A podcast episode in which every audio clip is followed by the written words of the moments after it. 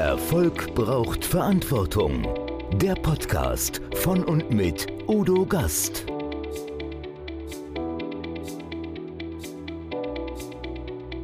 Podcast Folge 141.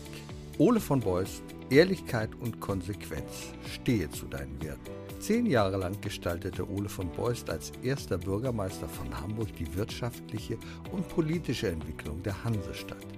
Eines der prominenten Wahrzeichen, die Elbphilharmonie, haben die Hanseaten seinem Engagement zu verdanken.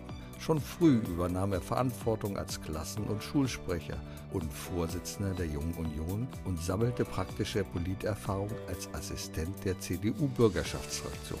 Sein Bürgermeisteramt stellte ihn oft vor große Herausforderungen durch politische Widerstände, Erpressungsversuche und Koalitionspartner, die alles andere als einfach zu handhaben waren. Heute agiert von Beust als Kommunikationsexperte und Berater für bedeutende Unternehmen in der Wirtschaft. In unserem Talk sprechen wir über sein Plädoyer für politische Ehrlichkeit und Konsequenz. Er sagt, nimm dich nicht so wichtig, nimm deine Verantwortung wahr und bewundere niemanden.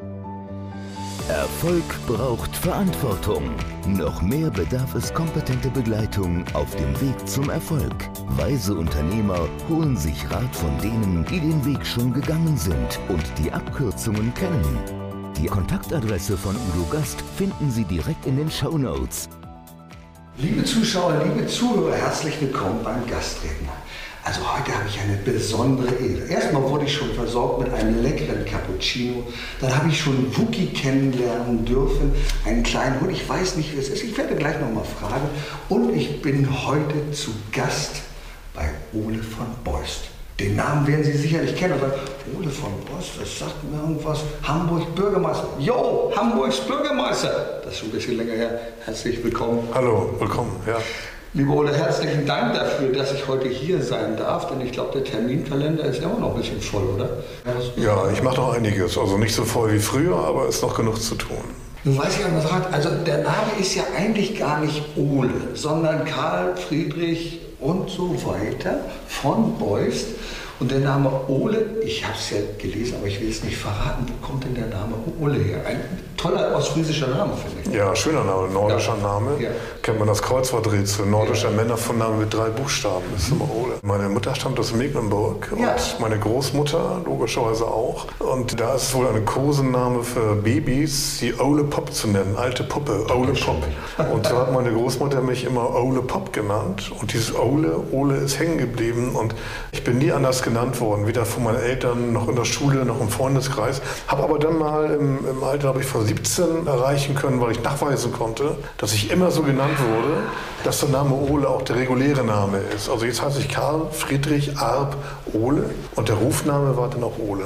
Ah, das ist ja gut. Obwohl Alt ist ja kein Kosename in dem Sinne, ist ja nicht so schleichend. Ich, Nö, ich hieß früher mal Hobbs Hops. Warum auch immer. Es gab mal eine Comicfigur, so einen Hasen, der hieß Hops. Irgendwann hat mich in der Schule jemand Hops genannt.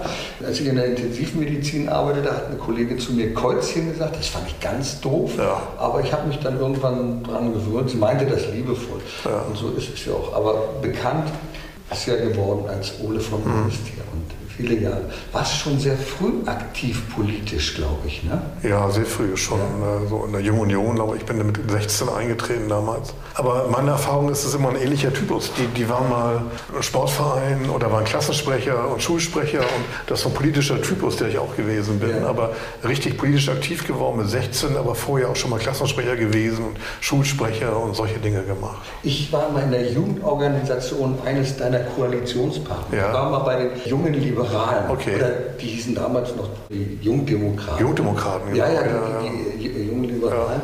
Ja. Aber das lag einfach daran, in Bleke, das ist nicht so weit weg hier, gab es eine Tanzveranstaltung. Ja. Was haben die gemacht? Es hätte möglicherweise die Junge Union sein können, hätte jede andere Partei sein können. Ich fand die cool. Ich gesagt, liberal, das klingt gut, das ist super, das muss man machen. Du bist ja auch jemand, der für den also Freiheitswerte, Verantwortung einen sehr hohen Stellenwert haben. Absolut, ja. Also es ist immer schwer zu sagen, was einen so umtreibt. Das, man analysiert sich ja nicht andauernd oder ich ja. mich. Aber ich, ich denke, Freiheit, Unabhängigkeit, zwar seine Sachen zu machen, seine Pflicht zu tun, Verantwortung zu übernehmen, aber trotzdem das Gefühl zu haben, ich bin, bin innerlich frei ja. und nicht abhängig von jemandem, ist mir extrem wichtig. Ja. Aber du hast ja damals dann irgendwann gesagt, also das ist mir zu viel Rot hier in Hamburg, das, wir müssen da mal was ändern.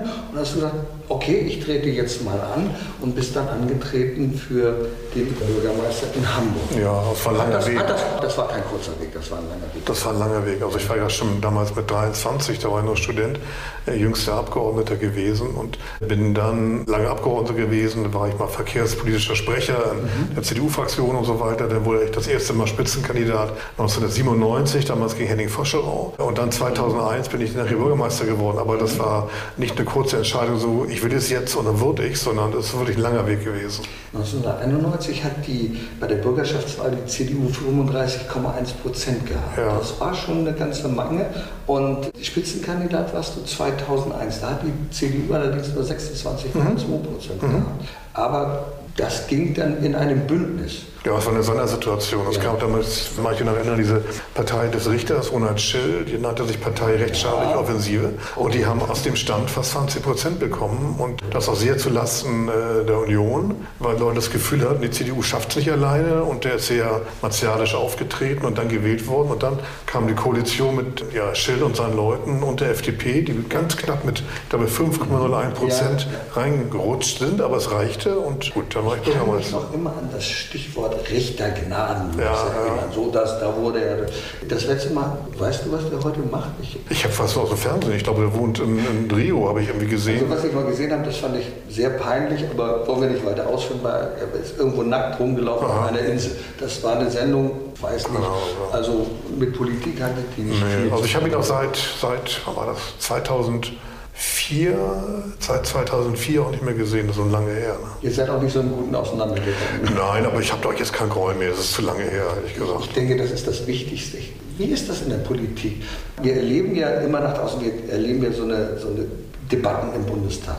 Wobei ich sagen muss, das ist ja keine richtige Diskussion, das ist ja ein Statement hier, ich das, ja, ja. der das, der das.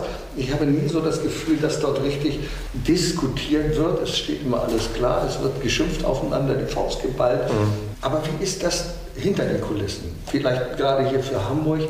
Man trinkt doch sicherlich mal ein Bier zusammen oder ähnliches. Ja, klar, na klar. Aber auch, auch hinter den Kulissen wird mehr diskutiert als im Parlament, weil das Parlament ja quasi die Bühne für die Öffentlichkeit ist und da spielt jeder eine Rolle. In der Diskussion ist eine richtige Diskussion hat ja das Ziel, jemanden zu überzeugen, auch mal Irrtümer zuzugeben, vielleicht sich auch gemeinsam auf ein Ziel zu bewegen oder sich zu zoffen, wie auch immer. Aber die Diskussion als solche ist ja nicht als Bühne gedacht. Und das Parlament ist der, sagen wir, die Schlussphase des öffentlichen Austauschs der dann gefundenen Argumente vorher. Aber bis eine Haltung gefunden wird, wird intensiv diskutiert intern, auch mit Kolleginnen und Kollegen anderer Parteien. Und nur das kriegt man so bei der, der bühnenreifen Show dann nicht mehr so mit. Aber es gibt schon viel, viel Diskussion und Disput. Glaube ich auch. Das hat mir mal Gregor Gysi erzählt, er die Gelegenheit hat, mich mit ihm ein bisschen länger zu halten, eine Viertelstunde oder so. Und er sagt, ach, das, das glauben Sie, was hinter den Kulissen so alles stattfindet, ja. was wir dann noch so ja, besprechen. Und da kommt es, gibt es auch Freundschaften. Ich erinnere mich gerade mit Gysi und Herrn Lammert, das waren ja wunderbare Ja, die waren auch so, wollte ich noch sagen, ja, die haben doch mit dem Flat, mit dem Flat gekämpft. Ne? Ja. Womit ich den Namen Ole von Beust und Hamburg verbinde, ist den Aufbau und Ausbau des Wirtschaftsstandortes. Mhm. Du hast jetzt ja damals das sehr zum Ziel gesetzt, Hamburg wirtschaftlich attraktiver zu machen. Mhm. Und die Elbphilharmonie fehlt ja auch in dieser Zeit. Mhm. Du bist, glaube ich, einer der wesentlichen Initiatoren und derjenige, der das auch mit ja, umgesetzt hat. Ja, ja, ist ja meiner Zeit entschieden worden. Ja. Und die Grundsteinlegung und das Richtfest war ist zu meinen Zeiten noch, ja da waren viele sehr kritisch, haben gesagt, um Gottes Willen brauchen wir so etwas. Aber auf der anderen Seite ist es ein Wahrzeichen geworden. Es und wir gehen gerne hier hin und sagen, wenn wir von Hamburg sprechen, ach ja, Elbphilharmonie kennen ja. wir, es ist ein besonderer Bau, wie wir in Lüneburg die Leuphana-Universität haben. Und ich glaube, es ist ganz wichtig. Und eins der Verdienste damals war ja, du hast ja sofort tausend Polizisten eingestellt oder mhm. eingestellt lassen. Mhm Menschen fühlten sich unsicher in Hamburg. Wie ist das heute? Fühlt man sich da auch immer noch unsicher? Oder? Es gibt wieder ein Problem mit der inneren Sicherheit. Also zwischendurch habe ich das Gefühl, es war mal besser, auch im subjektiven ja. Empfinden. Aber mhm. damals war das große Problem, was sich heute fast ähnlich wieder manifestiert, eine, eine sehr intensive Drohungsszene um den Hauptbahnhof herum, wo gedealt und konsumiert wurde. Das haben wir jetzt wieder, nicht ganz so schlimm wie damals, aber es geht in die gleiche Richtung, verbunden auch, das liegt auch an Leerstellen, mit einer gewissen Verwahrlosung um den Hauptbahnhof herum und von Hauptbahnhof in die Innenstadt rein mit auch wirtschaftlichen Konsequenzen für den Einzelhandel, für den Tourismus dort, halte ich für ein Riesenproblem. Es geht ja nicht nur um die Zahl, wie viele Raubüberfälle pro 1000 Einwohner gibt es, sondern auch, wie fühlen sich die Menschen oder wie nehmen andere eine Stadt wahr, rein vom gefühlsmäßig. Und aus meiner Sicht hat durch die, diese, ich sag mal, Verlotterung des Bahnhofsumfelds Hamburg ein Problem, was in die ähnliche Richtung geht, wie es damals gewesen ist im Jahre 2001. Naja, ich bin ja, ich selber stamme ja aus Berlin und weiß, also heute würde ich nicht mehr so ohne weiteres durch Kreuzberg, Neukölln oder wo auch immer. Ja, zumindest bestimmten Gegenden nicht. Ne? Also mein, mein, mein Cottbusser Tor würde ich mich abends noch nicht unbedingt rumtreiben. Naja. Ganz genau. Da stellen wir irgendwie auch einen Wandel in der Gesellschaft dar. Und also das, was ich beobachte, ist, dass so Tugenden wie Respekt, Zuverlässigkeit, Achtung voreinander, dass das irgendwie in manchen Gruppen nachgelassen hat. Wie kann es sein, dass man Bilder sehen muss, wo Menschen einem Polizisten in den Rücken springen, also jemand, der unsere rechtsstaatliche Ordnung verteidigt, da hat sich etwas gewandelt. Wie nimmst du das wahr?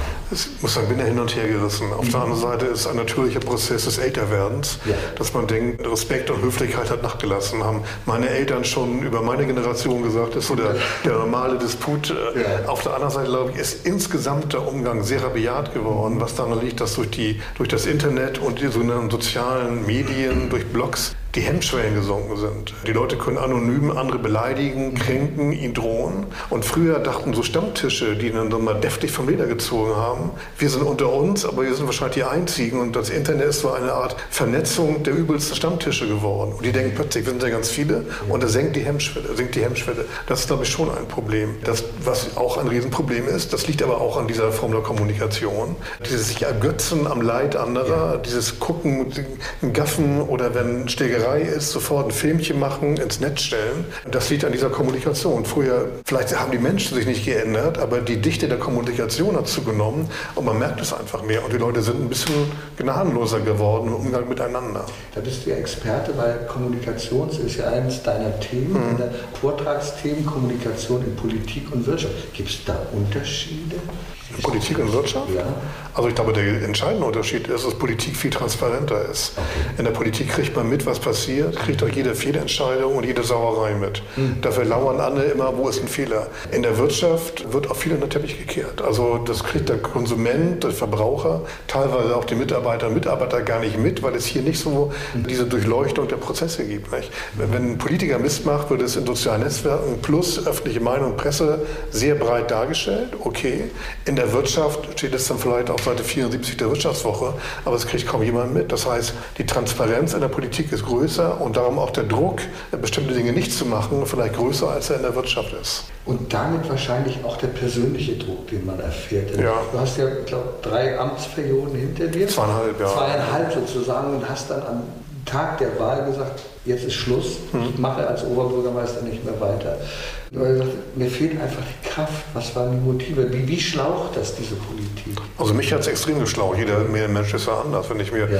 Angela Merkel angucke, die wirkte doch am Schluss immer noch, ne? immer noch stoisch und ruhig und gelassen und ja. sagte, sie braucht wenig Schlaf. Das ist einfach eine Typfrage. Also mhm. mich hat es sehr geschlaucht. Gar nicht die Arbeitsbelastung, die ist gar nicht das Problem, sondern dieses andauernd ja, unter Kontrolle und auf der kleinen Bühne zu stehen.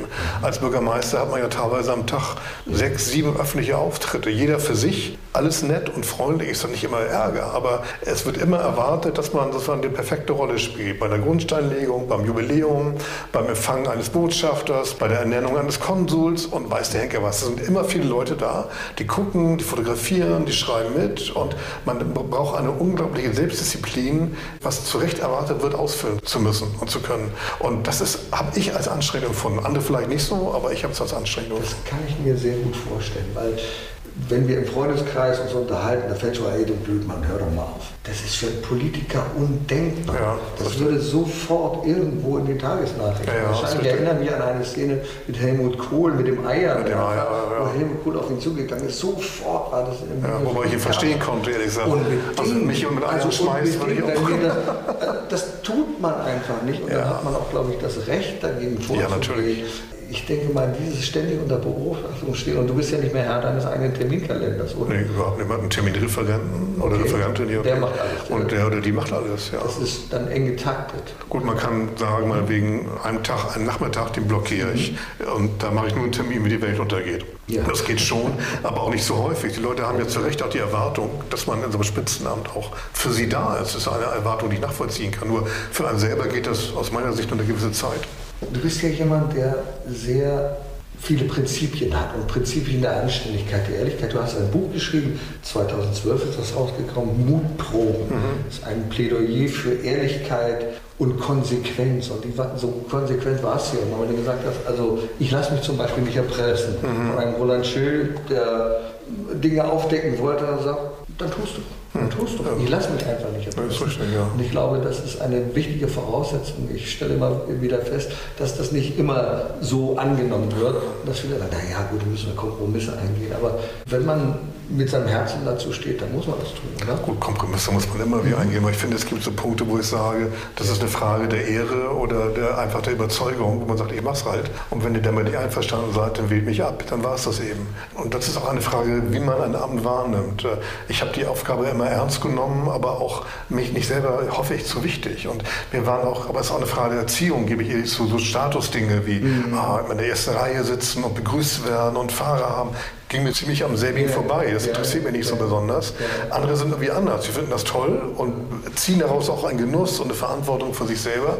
Das muss jeder selber wissen. Aber ich, ich kann nur sagen, ich habe, ich Silber nur einen Sonderfall. Aber es gab Dinge, wo ich heute noch von Leuten angegangen werde, warum hast du es gemacht? Zum Beispiel haben wir damals das Gros der staatlichen Krankenhäuser privatisiert. Ja. War eine Riesendiskussion. Ich. ich fand es richtig, aus verschiedenen Gründen, will ich alle gar nicht nennen. Und dann gab es ein Volksbegehren, was damals aber nicht verpflichtend war, sondern nur empfehlend war, wo dabei 75 Prozent dagegen waren. Die haben gesagt, nein, wir wollen das nicht. Ich habe gesagt, ich mache es trotzdem, weil ich es für richtig halte. Und wenn es auch nicht passt, alles in Ordnung. Wir können verschiedene Meinungen haben, aber dann wähle ich nächstes Mal ab, alles in Ordnung. Und ich finde, wenn man Politiker oder Politikerin Führerin ist, ist man ja auch gewählt zu führen. Und Führung heißt auch mal Dinge zu machen, die meiner Überzeugung entsprechen. Und nicht immer Finger lecken im Wind und egal wie der Wind weht, dann kann ich auch Automaten dahinstellen. Aber das ist auch wirklich eine, eine Frage des Temperaments und der, der eigenen inneren, inneren Ausgewogenheit. Du hast ja das auch bei den Energie, im Bereich Energiesektor gemacht, das Kohlekraftwerk äh, privatisiert. Gibt es in seiner, in, wenn du mal zurückblickst auf die politische Karriere, gibt es Dinge, die du wirklich bereut hast? Ja, das gibt es. Also zum Beispiel, ich will mal zwei Dinge nennen. Mhm. Das eine ist, das haben alle Länder gemacht, damals den sogenannten Bologna-Prozess, wo es darum geht, dass die Studien alle im Bachelor und Master mhm. geordnet werden, sich dem amerikanischen System ja. angepasst. Ich glaube, es war ein Fehler. Also ich glaube zum Beispiel, es gibt... Die beiden sind ja noch in dem anderen Prinzip groß. Ja, und irgendwie auch der, der deutsche Diplom-Ingenieur, der hatte weltweit Charakter und Ansehen und wir haben Dinge reformiert in der Hoffnung, dadurch eine internationale Vergleichbarkeit zu schaffen, die nicht eingetreten ist, aber die guten Standards, die da waren, hat man selber kaputt gemacht. Das fand ich nicht klug und ich, das habe ich mitgemacht, war glaube ich ein Fehler. Das zweite war, und das war ein Riesenärger, wir haben mit den Grünen versucht, eine Schulreform zu machen, die vom Ziel her mehr Chancengerechtigkeit für vernünftig hielt, auch von der Struktur her. Und wir waren viel zu schnell. Wir wollten innerhalb von drei Jahren das gesamte Schulwesen umkrempeln und man hätte es ja für zehn Jahre vornehmen müssen, mehr Ausnahmen machen müssen, mehr individuelle Möglichkeiten zulassen müssen. Und wir waren so beseelt davon, wir müssen das in dieser Legislatur schaffen. Das war eigentlich einfach das Maß auf den zeitlichen, die zeitlichen Dimensionen völlig verkannt haben. Und das ist auch ein Fehler gewesen. Ich habe ohnehin das Gefühl, dass wir in Deutschland für wirtschaftliche Prozesse viel, viel mehr Zeit brauchen. In ist anderen so, Ländern ja wird nicht so viel diskutiert, da ja. wird gehandelt, man steht vom Tisch auf. Hier müssen wir erstmal jede Menge den fragen, jenen fragen. Ja, ja, auch eine Bürgerinitiative? Ja, Wie ist die gesetzliche Grundlage? Ja, kostet viel Zeit. Ist natürlich auch so ein bisschen sagen wir mal, ein deutscher Reflex und Komplex noch. Ja, man Angst vielleicht. Ja, zurückzuführen auf die Nazi-Zeit. Damals ist einmal die Macht gnadenlos missbraucht worden und nach dem verlorenen Krieg war die Devise bloß wieder keine Machtkonzentration, bloß die Macht zersplittern. Alles das Ganze langsam entwickeln lassen, damit es keinen Missbrauch gibt. In der Zeit auch durchaus nachvollziehbar. Ich glaube, inzwischen die Wahrheit liegt in der Mitte. Also wir müssen international konkurrenzfähig sein. Wenn ich überlege, vom Beschluss, die Elbe zu vertiefen, bis zur Vertiefung selber, hat es, glaube ich, 16 Jahre gedauert. Und das ist einfach zu lang. Man kann ja dafür oder dagegen sein, sei es drum. Nur sowas muss erheblich schneller gehen. Ja, aktuelles Beispiel ist die A39. Ich weiß nicht, ob wir beide das noch erleben. Naja. ob sie mal gebaut ja, ja. wie auch immer. Also, das erlebe ich schon. Aber du bist auch ein, ein, Mensch, der sehr viel Humor hat. Ich habe das ja erleben dürfen, als wir uns getroffen haben in Lüneburg bei der Mittelstandsvereinigung und du dort gesprochen hast. Du hast, glaube ich, mal gesagt, ich weiß nicht, ob das stimmt, du magst gerne Donald Duck. Ja. Weil Donald Duck kommt immer wieder auf die Schnauze, steht aber auch immer wieder auf. Ja, und ist unverzagt und fröhlich. Ja, das stimmt. Unverzagt und fröhlich. Du hast wahrscheinlich ziemlich oft auch auf die Schnauze bekommen ja, als Politiker, muss man sagen.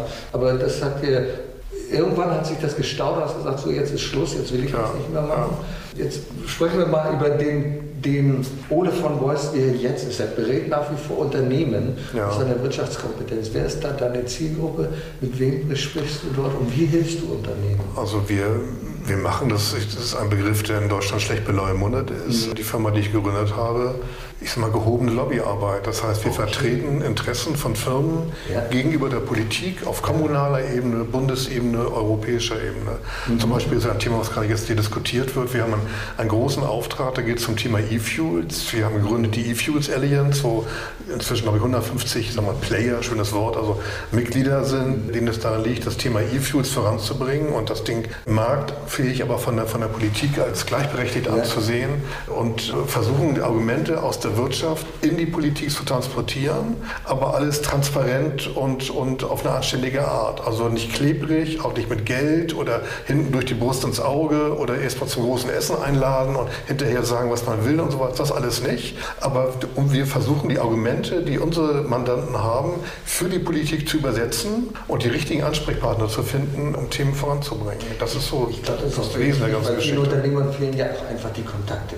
Man ist natürlich ja. in einer Wirtschaftsvereinigung Vereinigung, aber sagt, wen spreche ich wirklich an? Hat der Zeit für mich? Und du kennst ja natürlich eine ganze Menge Menschen in der Politik, wen kann man da ansprechen? Und da glaube ich, ist es sehr wichtig, sich einen fachkompetenten Rat zu holen. Ja, es gibt auf beiden Seiten Vorurteile. Also wenn du mal, sag mal Wirtschaftsfunktionäre natürlich ansprichst, was die von Politikern halten, sagen, die sind alles Leute, die im Leben gescheitert sind und jetzt ihr Geld in der Politik verlieren, überwiegend entweder verkrachte Anwälte oder Lehrer. Aber wenn Leute aus der Politik fragst, nach Leuten aus der Wirtschaft, ist das Vorurteil, mhm. die sind alle geldgierig, denken nur an sich und die haben, denken nur an Gewinnmaximierung und nicht ans Gemeinwohl. Mhm. Und diese Welten prallen aufeinander. In Wirklichkeit braucht ein Land beide Welten, die zusammenarbeiten. Denn egal zu welchen Ergebnissen wir kommen, ohne, ohne Wirtschaft, vernünftige Wirtschaft gibt es keinen Wohlstand, ohne Wohlstand gibt es keine gute Sozialpolitik. Das heißt, eigentlich ist man aufeinander angewiesen. Und diese Sprachbarriere und diese Vorurteile zu überwinden und sagen, Leute, nun macht mal alle Eingang runter, versucht mal zu antizipieren, was denkt der oder die jeweils andere und wo gibt es da Möglichkeiten, dass man sich äh, aufeinander zubewegt, ist eigentlich für, das Gemeinwesen unglaublich wichtig. Lobbyarbeit hat immer so das, das Gefühl, da wird im geheimen, ja. geheimen Zimmer hinten die, die Geldkoffer übergeben. Gab es auch, aber die Zeiten sind auch vorbei. Also ich habe nie einen bekommen, aber die, die Zeiten sind vorbei. Ne? Ja, es gibt ja diese, diese Geschichte oder Witz also mit, mit Helmut Kohl und, ah, ja, ja, und, äh, ich weiß nicht, ob das passend ist, aber damals kassierte der Witz, als Angela Merkel mehr politisch aktiv wurde, sagt, da gibt es also auch eine Affäre. Äh, Helmut Kohl hätte ihr mal 100 Euro für, einen Friseur gegeben, wo das geblieben ist. War. schon gemein, na gut. Den finde ich schon sehr gemein an dieser Stelle. Aber Deutschland hat ja ganz andere Herausforderungen. Nochmal kurz auf Hamburg. Wo siehst du in Hamburg Herausforderungen der Zukunft? Was wird da passieren in diesem Bereich Verkehr, Politik oder Bildung? Was sind die Herausforderungen? Aus meiner Sicht fehlt ein übergeordnetes Leitbild, wo die Stadt eigentlich hin will. Wir haben damals eines entwickelt, aber das, jedes hat seine Zeit. Metropole Hamburg wachsende Stadt, wo wir definiert haben, in welchen Bereichen von der Kultur, über Verkehr, über Wirtschaft, wie kann ich ein Wachstum erreichen, mit dem alle was haben. Und haben da richtig einen Masterplan entwickelt, der abgearbeitet wurde. Das fehlt heute. Es gibt im Grunde kein Bild, wo soll Hamburg hin. Und das ist deshalb so wichtig, wenn man die klassischen Säulen, auf der die Stadt lange gelegen hat. Thema Hafen ist ein Riesenproblem, weil man abhängig ist von internationalen Verkehren, die man gar nicht beeinflussen kann. Wir haben auch immer mehr eine Diskussion, dass man mit Ländern, die unseren Maßstäben nicht entsprechen, weniger handeln soll. Sehr vereinfacht gesagt. Das ist für eine Handelsstadt für Hamburg sehr schwierig. Hamburg war früher die Medienstadt. Der Sektor ist äh, zumindest was bei Printmedien und sagen wir, Fernsehen und Rundfunk angeht, weitgehend in sich zusammengefallen. Das heißt, wir leben sehr stark vom Außenhandel, das ist aber auch sehr volatil. Das heißt, wir müssen gucken, in welchen Bereichen können wir stärker werden. Durch gute Universitäten, äh, durch Digitalisierung, durch einen Wohnungsbau, der Leute in die Stadt reinzieht und nicht Leute vergrault, weil es keine Wohnung gibt. Das heißt, ein solches Leitbild neu zu bauen, das fehlt völlig. Wir leben eigentlich vom Wohlstand und den Ideen und dem Fleiß äh, der Generation vor uns und es fehlt die Idee, wie es weitergehen soll. Das ist ein Riesenproblem der Stadt aus meiner Sicht. Jetzt will ich nochmal zum Schluss den ganz großen Bogen spannen. Das ist natürlich immer ein bisschen kritisch, wenn man sagt, ja, das kommt aus Hamburg, jetzt soll der ein Statement abgeben für ganz Deutschland. Aber aus deiner persönlichen Sicht, wo liegen denn die großen Herausforderungen in Deutschland? Wir stellen ja immer wieder fest, dass wir ja nicht mehr diese Made in Germany große Nation sind, wo man sagt, ach guck mal, die Deutschen, die machen es Automobilbranche. Ja. Wo siehst du da die Herausforderungen? Was können wir da tun, um diesen Wirtschaftsstandort Deutschland aufrechtzuerhalten? Es gibt natürlich viele, aber ich glaube, dass das Grundthema ist, dass die Leute erfahren, dass äh, Digitalisierung und moderne Technik kein Feind ist, mhm. sondern uns andere Länder längst den Ruhm abgelaufen haben und wir hoffnungslos nicht, aber weit hinterher sind und hier mithalten müssen, damit die Firmen hier bleiben und da wir selber wenig Fachkräfte haben, Fachkräfte aus aller Welt hierher kommen. Das Riesenproblem ist doch vom Handwerksbetrieb bis zum höheren wissenschaftlichen Bereich. Wir haben keine Leute und ich habe jetzt gerade gelesen, es ist eine große Umfrage gemacht worden an zig Ländern, ein Ranking der attraktiven Länder. Und Deutschland ist, glaube ich, auf Platz 70 ganz weit abgeschlagen. Begründung war schlechte Digitalisierung, Bürokratie und Behörden sind zu unfreundlich und zu langsam, Wohnungen, Wohnungen sind zu teuer und die Leute haben mehr eine Abwehrhaltung gegen was Neues, als dass man mal das Neue willkommen heißt und sagt, äh, wir packen das gemeinsam an. Und dieser Skeptizismus, diese Technikfeindlichkeit, verbunden mit einer unglaublichen Behebigkeit und Saturiertheit, das ist, glaube ich, das Hauptproblem. Wenn du nochmal gefragt werden würdest, Bürgermeister oder ein politisches Amt. Ja. Würdest du Ja sagen oder würdest du sagen, nee, diese Zeit? Nein, das würde ich nicht mehr machen. Also ich habe es gehabt, das war alles toll, aber nun mache ich andere Dinge, die ich auch gerne mache und werde dieses Jahr 68 und dann würde ich auch sagen, dann ist auch gut. Auch viele meinen das nicht. Ja, also, ich bin ja auch noch, hoffe, in Saft und Kraft, aber ja. mich dem nochmal auszusetzen, da muss einzig der Unterschied der Politik heute von vor zehn Jahren ist, dass durch die Med sozialen Netzwerke, Medien, sagen wir, es viel schneller und vor allen Dingen viel härter geworden ist. Und ich hätte ehrlich gesagt keine Lust, mich dauernd beschimpfen und pöbeln zu lassen. Das, da habe ich einfach, was sagt man so schön, ja, das tue ich mir nicht an. Dennoch kann ich sagen, liebe Zuschauer, liebe Zuhörer, wir werden Ole von Borst in guter Erinnerung behalten. In dem, was er getan hat für die Stadt, seine großen Verdienste hier. Wenn ich nur an die Elbphilharmonie denke, das ist ein Symbol, was ich immer sehe, wenn ich nach Hamburg reinfahre, in den Hafen. Herzlichen Dank für ja, dieses offene Gespräch, lieber Ole. Sehr gerne. Erfolg braucht Verantwortung. Der Podcast von und mit Udo Gast. Sie brauchen einen echten Mutmacher und erfahrenen Business Coach, der mithilft, Ihr Unternehmen sicher und wirksam nach vorne zu bringen? Und das auch in Krisenzeiten? Dann schreiben Sie jetzt an Udo Gast. Aktuell gibt es noch einen freien Platz. Die Kontaktdaten finden Sie in den Show Notes.